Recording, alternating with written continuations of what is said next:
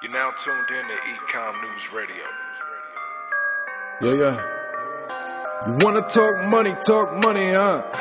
You wanna talk money, talk money, huh? Yeah. Habla dinero. Yeah. Move los ceros. We gon' show you how to move on eBay. We gon' show you how to move on Amazon. Yeah. Welcome to the journey though. Hey. Welcome to Ecom. Let's get to logistics, talking Pacific. How do you market? You move with precision. Take your investment and flip it. Look, that's the CEO. How you up your percentage? We talking lifetime value. How to change the game with the más Muy buenas, bienvenidos otra semana más a los podcasts de Commerce News Radio. Hace unos días estuvimos en el Digital One to One Europe Barcelona, un evento organizado por Club e-commerce y Egi Group, en el que durante tres días 400 directivos del sector retail, e-commerce eh, y de marketplace español y europeo se reunieron para generar networking, hacer negocios en un ambiente, la verdad que espectacular, como fue el campus La Mola en Terrassa, un, un idílico emplazamiento en plena naturaleza ahí en eh, Barcelona. Lo disfrutamos mucho y bueno, allí pudimos charlar eh, con uno de los organizadores del evento, Ronan Bardet, co-founder y head of road de Club e-commerce y fundador y CEO de Egi Group. Eh, Ronan es sin duda uno de los eh, mejores profesionales y mayores entendidos del sector e-commerce en España. Eh, llegó a España en el año 2003 de la mano de por aquel entonces gigante de la electrónica online eh, Redcoon, pasando después a otra gran empresa como fue Pixmania. Y bueno, ahora nos va a contar todas las cosas que ha hecho en estos años. También creó el, el primer evento dedicado 100% al e-commerce en España, como fue Expo e-commerce, que posteriormente vendieron. Eh, es también inversor en diferentes compañías y bueno, muchas cosas más que como digo, ahora no- nos va a contar. Ronan, es para nosotros un enorme placer contar con tu presencia. Buenos días. muchas gracias, muchas gracias, muchas gracias lo primero por, por la invitación y por estar aquí en, en- en vuestro evento. Es, la verdad que para nosotros es un placer poder cubrirlo y estar con vosotros. Bienvenido y gracias por la, por la entrevista. Queríamos, eh, queríamos hablar contigo porque bueno, eres uno de los, de los pioneros, de, pioneros del e-commerce en España. Eh, llegaste hace un montón de años. Y- Bastante, sí, sí, sí. y cuando aún el e-commerce no estaba en nuestro país tan, tan desarrollado. Eh, cuéntame, vamos a repasar un poquito tu historia, cuando, en qué año llegas y cómo fue tu- tus inicios en el mundo digital aquí en España. Pues mira, sí, sí, un montón de años, como tú lo, lo dices eh, muy bien. eh, llegué aquí en, en Barcelona en 2003, ¿vale? Así. Eh, en este momento el, el fundador de Redcoon, que era, porque ya no, ya no, ya no, ya no está eh, vigente el proyecto, el fundador de Redcoon, que se llama Luis Krug, que montó la empresa en Alemania, pues justo acaba de llegar a, a España para montar la filial. Eh, esta empresa, os recuerdo que era una empresa de venta eh, pure player de productos de electrónica de consumo, televisores, eh, cámaras digitales. En, en- en- en aquella, época, en aquella época se vendía muchos eh, DVD player, ahora claro, no se vende nada. Eh, entonces, pues eh, Luis Krug que acaba de, de montar esta empresa aquí, en un piso de Barcelona, eh, ahí en el pueblo, ¿no? Y eh, estaba buscando pues gente para ayudarle en el, en el proyecto, pero eh, eh, empleados, ¿ah? digamos, de, de atención al cliente. Y yo vi la oferta en la vanguardia y dije, esto es para mí, porque justamente eh, había hecho mis prácticas en la escuela en, eh, en el sector eh, digital, en startups, justo antes de la burbuja, antes de 2002, y, y tenía pues ya la pasión por el sector y quería absolutamente trabajar en una startup de e-commerce. Así que cuando vi el anuncio dije, esto es para mí, voy allá. Y nada, pues eh, fui eh, el primer empleado de, de, de Luis Krug, eh, de Redcoon. Y ahí, para hacerlo esquemático, te diría que el primer día estuve en el almacén haciendo paquetes. El segundo día estuve haciendo chat, contestando a las preguntas de los clientes. El tercer día eh, me puse a crear una gama de producto. Mi, pri- mi primera gama fue la de, de car audio, ¿eh? de autoradios. Eh, pues una gama que no existía en, en- la página web como comprador, digamos. El, que el quinto día ya era eh, director de compra de, de Redcoon, pasé por el marketing y al final me fui de España para montar la filial, en este caso no de Redcoon, sino de Rebelio, que era eh, lo mismo también con, eh, con Luis, eh, desde cero. Por lo cual, yo ya en 2005 había pasado por todos los departamentos, pero todos, concretamente de lo que hace un e-commerce. E-commerce. Y además, claro, en una empresa que era eh, muy, muy horizontal, ¿sabes? Que no se trata de que un jefe y, y otro jefe y otro jefe y otro jefe, ¿no? O sea, la información me venía directamente. Y Aprendiste mucho ahí, claro. Aprendí un montón. eh, tuve una experiencia de, voy a llamarlo así, desacralización del emprendimiento. Es decir, que ya no me, me daba miedo emprender, porque realmente cuando la, la empresa es tan horizontal, eh, pues te enteras de todo y, y te quita el miedo ¿no? a, a- a crear al final. Y, y- y claro, sí, también me dio una, una- un entendimiento 300 360 de lo que es un e-commerce. Por dentro. Por poner la- las manos dentro en todo momento. Eh, la aventura Red Coon y luego la de Rebelio fue realmente algo extraordinario. O sea, imagínate que en Red Coon, eh, entre 2003 y 2005, pasamos de 0 euros de facturación a más de 30 millones. Imagínate, en 2005, ¿quién podía decir en España, yo vendo más de 30 millones de euros en Internet? Increíble. Muy poca gente. Además, eh, lo bueno y lo malo de este sector, sobre todo lo malo, vamos a decirlo así, es que eh, vendes productos con muy poco margen, Poco margen. por lo cual no la puedes cagar.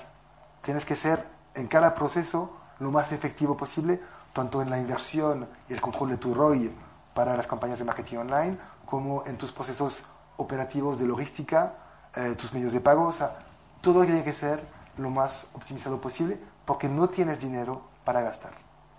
¿Y qué, qué le pasó a Red ya que hablas de Red eh, Eh, Red Coon, pues por, bueno, ¿Por qué ese final? Nosotros nos, nos fuimos eh, con Luis en 2005-2006 eh, para montar la competencia, Rebelio en su, en su, en su momento, que era lo mismo básicamente, pero en verde, en, verde en vez de ser rojo. Y Red que varios años después se vendió al grupo pues, Macro, el, gru- el grupo que tiene MediaMark como sí, sí. Eh, no sé qué pasó después, pero sé que hace algunos años eh, MediaMark decidió matar el negocio, Sí. no solo la marca, ¿eh? creo que el negocio entero, porque ni siquiera hicieron un redirect, ¿sabes? O sea, no es que tú ibas a Redcoon el dominio y que luego caía en, en MediaMark. Mataron la actividad, no solo la marca. Sí, sí, y yo creo todo. que cuando cerraron Redcoon en España, a nivel de España, yo creo que fácilmente estaba facturando 80 millones de euros, ¿sabes? Fíjate. Y, y rentables, porque nosotros ya éramos rentables en 2005. Por lo cual no entiendo, no entiendo muy bien cuál fue la operación. Re- aquí. rentable, es que esa palabra es en el e-commerce, ojo. No, eh. ya claro. Eh, Si encima, aparte de vender, pero si encima eran rentables. eh, era, bueno, era la idea. Éramos rentables y también es verdad también que teníamos un cash flow muy positivo eh, en el sentido de que vendíamos muchos productos que todavía no estaban en stock. Por lo cual eso nos daba Claro, mucho dinero para financiar las compras y para financiar el crecimiento. claro. ¿Y de- después ahí dónde, dónde pasas? Eh, cuéntame.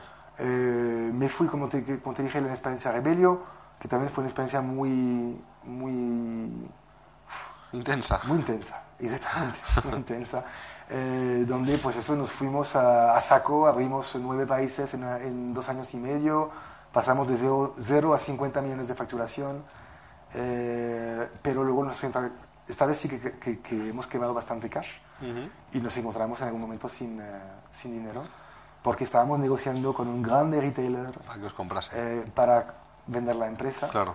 Estaba casi hecho, es decir, que habíamos hecho pues, eh, el OI, dos audits de las cuentas y estos audits, el auditor nos decía que solo se hacía cuando el deal estaba hecho.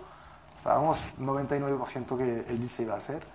Y al último minuto, eh, la empresa que nos iba a comprar cambiaron el director del board. Y había dos personas que podían ser elegidas, una que apo- apoyaba el, el proyecto, otra que no. Otra que no. Y fue la otra. Del día a la mañana, eh, chicos, estamos jodidos.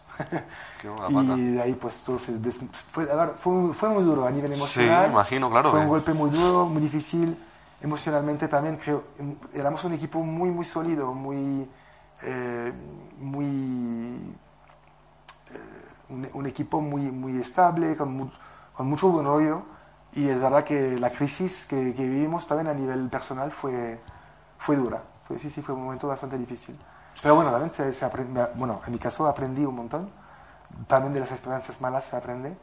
Y, y de los duda, fracasos, totalmente. Sí, sí. Así que después de eso, pues nada, me puse como consultor en e-commerce y eh, rápidamente eh, empecé a tener la, la idea de, la, la muy buena, mala idea de montar la primera feria de e-commerce en España Claro. para conectar un poco pues, eh, el mundo eh, de los e-commerce, de los retailers, con soluciones innovadoras. Y de ahí se nació la Expo e-commerce en Expo 2010 e-commerce. Claro que sí. que lanzamos con Conchi García, que era mi socio y que todavía es mi socio de ahora en el Digital One to One. Eh, Sí, sí, yo me acuerdo de, de- de los primeros Expo e-commerce, año 2008 sería. do- o- No, no, 2010. 2010. A 2010. ver, el Home Expo que, era, que luego fu- fusiona, nos vendimos a, a Home Expo, Sí, sí, sí. Online Marketing Expo. eh, eh, ellos ya tenían un recorrido que querían, creo que tenían ya cinco años. Cinco años. Desde 2005 a 2010. Y, y nada, lanzamos esta experiencia muy difícil. ¿eh? El tema feria, la verdad, no, no lo recomiendo a nadie. porque, muy, muy, muy sacrificado, claro. Sí, porque al final, mira, creas un evento muy grande donde viene mucha gente y te digo una cosa, en esta vida, sobre todo cuando hay mucha gente, es imposible hacer contento a toda la gente. Claro. Si Eso está claro. no es una cosa, es otra. Así que, y también en eventos grandes así, de este formato, eh, es muy complicado traer valor. Eh, hacer las buenas conexiones entre la gente. Claro. Entre la oferta y la demanda, entre los retailers que buscan soluciones y los stands. La- la- las soluciones retail tech, eh, e-commerce tech eh, o martech que, que tienen su stand aquí. Es muy difícil crear, crear, eh, crear Valor. valor y, y buenas conexiones. Por lo cual, eh, este, este proyecto lo aguantamos tres años y lo vendimos vendisteis. felices de venderlo Sí. para dedicarnos a, otra- a otras cosas. En el momento justo, además. Sí, sí, sí, sí, la verdad, porque ahora las ferias no, no están yendo tan bien, ¿eh? realmente. Creo que de hecho este año Home Expo ha cerrado, ¿no? si no me equivoco. Sí, este año no, no, no- No hubo- no estuvieron. No, hubo hubo. Sí, es una pena, la verdad que sí, una pena. Eh, y luego, eh, después creas, eh, creas Egi Group. eh, Sí, de hecho, ah, eso fue un poco mi, eh, mi, mi cruz, ¿no? Al final tuve un- este momento de, de bulimia emprendedora donde me puse a montar 10.000 empresas al mismo tiempo y guess what? Hay un consejo que damos siempre a cualquier emprendedor, es el foco. Yo en ese momento perdí el foco porque no, estaba no lo seguiste. no, no, y tenía tanta energía, veía que el sector también había tantas oportunidades que realmente me metí en miles de temas al mismo tiempo y fue muy difícil eh, pues, eh, tomar las buenas decisiones, impactar en mis negocios porque realmente estaba muy, muy disperso. ¿no? Eh, así que en el mismo tiempo pues empecé a, a montar lo- la feria, a montar EGI Group, donde la primera piez- piedra de EGI Group fue detectar a retail tech, martech, e-commerce tech extranjeras, sobre todo de Francia, Que quieran venir a España. que quieran venir a España. Dicen, oye, uff, esta tecnología tiene mucho sentido, a ver si les ayudamos a entrar en España. Es lo que hice, por ejemplo, con eh, iAdvise, Ujú, eh, sí, que sí. fuimos- montamos la filial de iAdvise en su tiempo, en 2000 2011 creo, y al mismo tiempo también la filial de Splio, Sí, sí, claro. eh, plataforma de email marketing, eh, francesa también, además de otras, que no te voy a dar toda la lista de los proyectos que hice en este, en este momento, que era un- una locura. Pero eso fue, eso fue digamos, el, el principio de, de- de la actividad de Hey Group. Que luego tenéis varias divisiones y. y bueno, ¿qué, qué- qué me puedes decir de, de- de la que más eh, te haya. Pues ahora mismo la que más me, me motiva dentro de, de, Group es algo que hemos lanzado hace dos años, que se llama Hey Booster, que es un programa de aceleración especialmente para los Digital Commerce Technology, es decir, los Retail Tech, Martech, E-Commerce Tech, tecnologías SaaS B2B que ayudan la transformación digital del retail. Eh, aquí hemos, hemos montado un proyecto súper chulo en el cual, por un lado, buscamos fondos de... eh, ¿Que quiere invertir? eso, de personas o empresas relacionadas del- en el mundo del retail o del e-commerce, ¿vale? Eh, que quieran invertir dinero y, eh, y relacionarse con la innovación startup de ese sector, ¿vale? Entonces, hacemos ronda de financiación para financiar 18 meses de actividad en estos 18 meses seleccionamos 11 startups muy seed o pre-seed, o sea, startups que nadie conoce, pero que todas tienen la misma, eh, el mismo objetivo. Son startups de retail tech, martech y commerce tech que quieren ayudar los retailers, las marcas, los e-commerce, a vender mejor en el digital en general. ¿vale? Eso es, es el objetivo. Esas startups que seleccionamos son de, pues, de toda Europa. o sea, de hecho, en eh, la última edición seleccionamos startups de Francia, de España, de Italia, de Rusia, de Israel, también de Argentina. Ajá. Eh, y eh, estas startups, pues cada una recibe entre 20.000 y 50.000 euros en cash, 20.000 euros de servicio de marketing, por ejemplo, pueden participar a los eventos one-to-one que organizamos, y eh, un programa de aceleración con expertos para ayudarles a crecer. Este es un programa que dura entre 6 y, 3 meses. Eh, en cambio de eso, pues obviamente nosotros cogemos Parte de la equity participaciones. exactamente en cada startup. Así que ahora pues tenemos un portfolio de, de X startup con nosotros y estamos justo en este momento en el cual buscamos los partners y los inversores para eh, montar el RI Booster 2. Ya tenemos confirmado a el mayor retailer de Portugal, que es el grupo Sonae. Eh, tiene marcas como Borten, por ejemplo, Sí, sí, Salsa o, o Continent. Eh, también viene y nos apoya eh, la- el, más, el mayor ecosistema de retail de Francia, que es la familia Mullier, los dueños de Decathlon, Leroy Merlin, Adeo, Alcampo, bueno, es un monstruo de retail. Ajá. Eh, pero en España no tenemos a nadie. Así que está, oye, oye, llamamiento, por favor. Estamos eh, buscando eh, empresas de retail, empresas de e-commerce, emprendedores, fundadores del sector retail e e-commerce que quieran ayudarnos a financiar este proyecto. Ujú. de, de- bueno, como tu faceta de inversor y de, de experto en el sec- en el en el e-commerce, eh, de, de qué empresas de las que participas o has participado en el pasado te sientes más contento y más, eh, más satisfecho y de las que más te, porque no hayan salido bien, más te sientas defraudado? Pues mira, eh, los más eh, recientes te diría que lo que lo, lo más orgulloso que la, la- la última de la cual soy muy orgulloso es la aceleradora SGI Booster, porque también ha sido, digamos, como emprendedor, buscar la ronda de financiación de SGI Booster 1 también ha sido todo un reto. Y eh, de, estas, eh, de esta aceleradora han salido startups súper innovadoras, súper chulas, no todas, ¿ah? no tengo que decir que todas son ¿Como cuáles? Cuéntanos eh, alguna. Mira, hay una que me, que me gusta mucho, eh, que se llama Bimi, B-E-A-M-Y.io, que es una startup francesa, que yo fui el primero a descubrir y que luego pasa- pasó por un montón de aceleradoras en Francia, eh, que básicamente tiene el siguiente servicio. Ellos dicen que ahora cualquier retailer grande tiene un mínimo de 50, 60 retail tech, martech, e-commerce tech implementado para poder funcionar. ¿no? Eh, toda la parte digital. Dicen también que en tres años, en 2022, esta cifra de 50-60 pasará a 250. 250. Es decir, que cada empresa de retail, Claro. cada retailer, va a tener que manejar 250 retail tech, martech, e-commerce tech, para, esencialmente para ser igual de competitivo y de moderno y de innovador que un Amazon. Claro. ¿Vale? Va a necesitar todo este tipo de herramientas Sí, sí. que de hecho puedes ver ahora en los one-to-one. Eh, eso es algo que va a ser un pain muy grande y Bimi pretende re- resolver este pain. ¿Qué va a hacer? Entonces, primero va a hacer una especie de inventario de cuáles son los retail tech, martech, e-commerce tech que tienes activado en, en- en el, en tal o tal retailer y decirle, oye, aquí tienes dobles. Es decir, que esta solución hace lo mismo que esta. Si eliminas una, ahorras. Ahorras. Segundo, te va a decir, oye, a lo mejor te falta esta, que te podría ayudar a hacer tal, tal cosa, mejorar tu conversión, mejorar tu relación cliente, multicanal, lo que sea.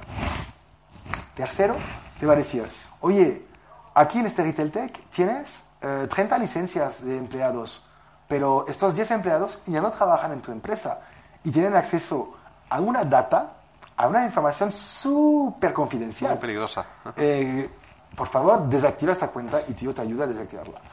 Y además ahorras en licencias que no pagas por, por usuario. Por no usarlo, claro. Eh, y por último, eso es la visión, todavía no está listo.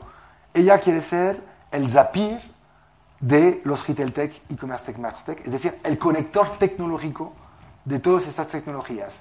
Es decir, el retailer se conecta con Bimi, a Bimi, y luego puede activar, desactivar todas las retail tech, martech o e-commerce tech que él necesite, sin tener que luego, sin tener que conectarse tecnológicamente eh, a ellas. Así que esa es la visión y a mí me encanta esta visión.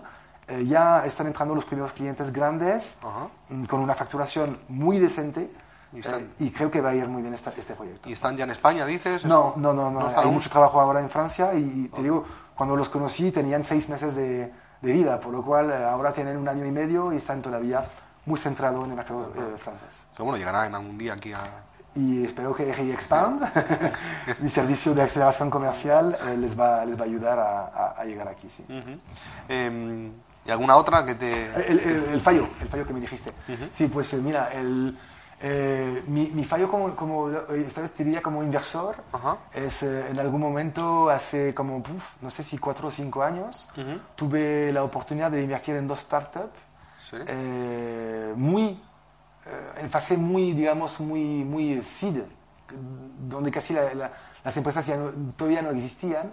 eh, y tenía la opción entre dos startups. Una que era Eigo, que era una especie de marketplace de servicios como Wallapop, Pero no de productos, sino que vender servicios de proximidad Sí. y la otra era Globo. Y pues Ego ha muerto y, y Globo pues no, no, No le va mal. no le va nada mal y además lo peor es que el, el antiguo CEO de Globo colaboraba conmigo, estaba en mi oficina antes de, antes de estar en Globo. Ah, ok. Me dijo, Ronan, eh, este proyecto parece genial, la verdad, yo que tú lo miraría, hablaría con el fundador y yo dije, ay, no, es que esto no es e-commerce, no tiene nada que ver conmigo.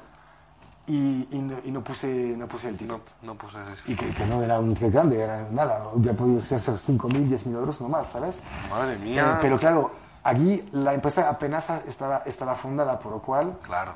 eh, pf, a pesar de las diluciones después, seguro que eso era un por, no sé, por 50, quizás. O sea que podías tener Por casi... 30, por 20, no lo sé, pero Sí. algo multiplicador de la bestia. Y he sido muy tonto eh, porque no he visto que esto al final sí que es una herramienta de eh, delivery last mile para los retailers. Totalmente. O sea, que está totalmente en mi sector y ahí yo podía aportar mucho, pero no me di cuenta de- del potencial del proyecto porque antes es verdad que era como una app C2C, pa- perdón, de, de servicio, oye, pues eh, tráeme lo que sea a un usuario y no vi el potencial B2B, enfin, B2B2C que, que había. que había ahí. Eh, y la verdad es uno de mis eh, sí, grandes eh, fallos. Otro, otro, te voy a decir, otro fallo mío eh, sería, sería... Pero es más un fallo de visión ahí, pero Sí. decir, pero no, no te arrepientas porque yo te decía más de a, a una ah, persona mío, que- personal mío. Claro, no, no. Eh, muchos, mira, eh, No, o, no, o no, tampoco. Una empresa que hayas invertido y que, y que luego no salió adelante, no, no sé. Ah, pues Eigo. Eigo. Yo invertí Claro, en Eigo y, y no, no salió. Pero te- tengo muchos proyectos que, que no salieron adelante. Por ejemplo, mira, en, en- en su época con, eh, con eh, David Martín, el CEO de Trading, Sí. que, que- que era un buen amigo. Sí, le conocemos. Y, eh, y, Albert Costa, que luego fue el fundador de Miscota, De Miscota, que está yendo muy bien. Sí, sí, sí, sí. Eh, pues yo conecté a esta gente juntos Ok. para, eh, como era la moda de la flash sales, de la venta push, Sí, para montar un vertical de, de Daily Deal para videojuegos. Ok. Pensábamos que, que eso tenía Que mucho sentido y, Y no. fallo completo, absoluto. El proyecto no tira adelante. A ver, tampoco hemos, hemos quemado mucho cash, ¿ah? o sea, que tampoco ha sido un desmadre, pero yo pensaba realmente que, que este tipo de producto, eh, donde había una gran diferencia de precio entre un producto ¿sabes? Que, que sale a la venta a 60 euros, luego lo puedes vender 5 euros y- o 10 con margen, pues podría interesar. Pues Claro. Eh, la verdad es que es que no. no no, no resultó. Bueno, Claro. lo- luego, claro, luego eh, eh, de ahí sal- salió que, que, eh, que Albert y David se aliaron para montar a Miscota y el, y el proyecto está- ha salido redondo. Está, está yendo muy bien, ya te digo. Sí, sí. Sí. Nosotros les hemos entrevistado. Eh, y bueno, eh, vamos a hablar un poquito de- del, del evento One to One. que Estamos aquí en, en, en La Mola. Eh, ¿Cómo danos tu, tu opinión? ¿Cómo lo estás viendo? y- Pues y, mira, cuando- objetivos que tenéis. Cuando te decía antes que lo de montar una feria ha sido una, una mala buena idea, eh, pues te digo ahora que lo de montar y de crear o de adaptar el formato one-to-one al mercado español y al mercado europeo ha sido una buena buena idea. Realmente estoy encantado con este formato, encantado con el, el evento Eh, definitivamente ahora somos el, el niño bonito de España a nivel de evento. Yo creo que, sin querer echarme flores, eh, es el evento donde la, la gente del sector quiere estar.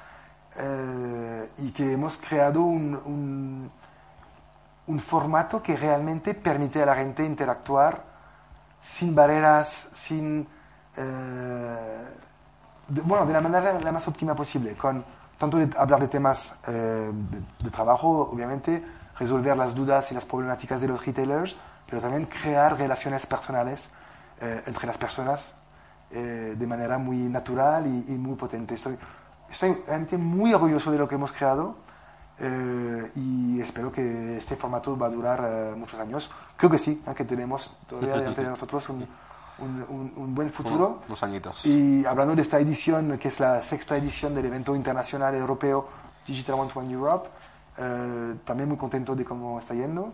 Eh, hemos aprovechado para, para lanzar un nuevo concepto que es más una capa de branding que le hemos dado a, al formato One to One, que se llama The Hive Business Experience. Hive significa colmena en inglés y hemos hecho todo un trabajo de explicar con palabras eh, relacionadas con el mundo de las abejas eh, lo que es participar a, eh, a, este, a, este, Digital One to One, The Hive Business Experience. Uh -huh. Fenomenal, pues eh, que os vaya, que os vaya súper bien. Nosotros encantados de estar aquí con vosotros. Un placer.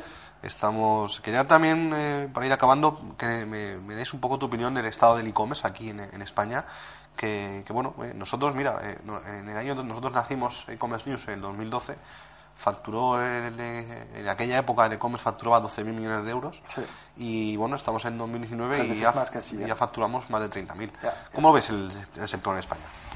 Mira, yo eh, eso, durante mucho tiempo he hecho una conferencia que era, eh, ¿cómo empezó? Creo que era e-commerce quien dijo miedo, eh, uh -huh. y donde explicaba que al final, durante muchísimo tiempo, los retailers, las marcas españolas, eh, usaban el argumento de que nadie compraba en Internet para no lanzarse realmente en este, en este canal, ¿vale? Uh -huh, para apostar. Eh, para, no, para no apostar. Para no apostar. Es que nadie compra internet, ¿sabes? Porque cuando yo en la misma época vendía 30 millones de euros en Redfund, ¿sabes?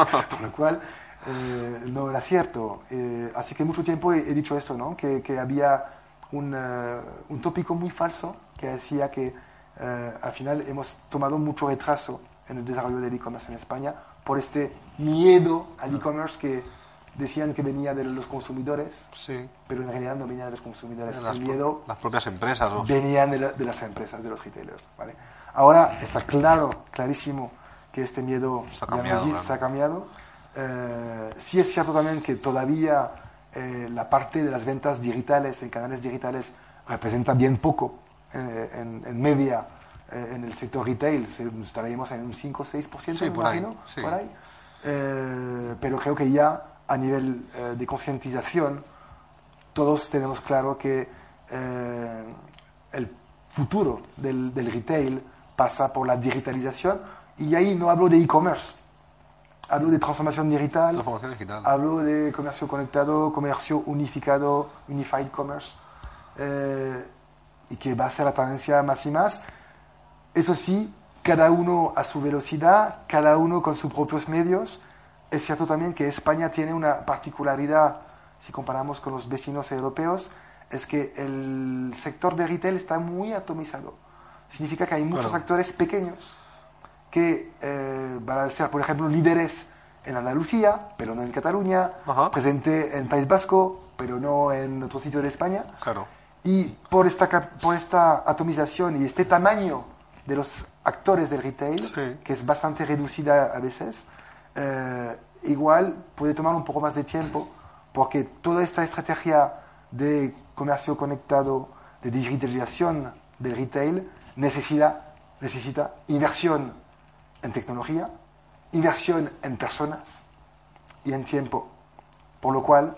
Eh, sí, no es cosa de un día, no es cosa de... No es cosa de un día de... y quizás también es verdad, como te he dicho, es más fácil para un gigante del sector como Inditex poner X millones en la mesa y apostar realmente para una transformación digital que para un, un, un actor local que eh, factura 10 millones en su, en Su zona, en, claro. en su zona, exactamente. Ah, Por eso quizás habrá una transformación a dos velocidades. sí.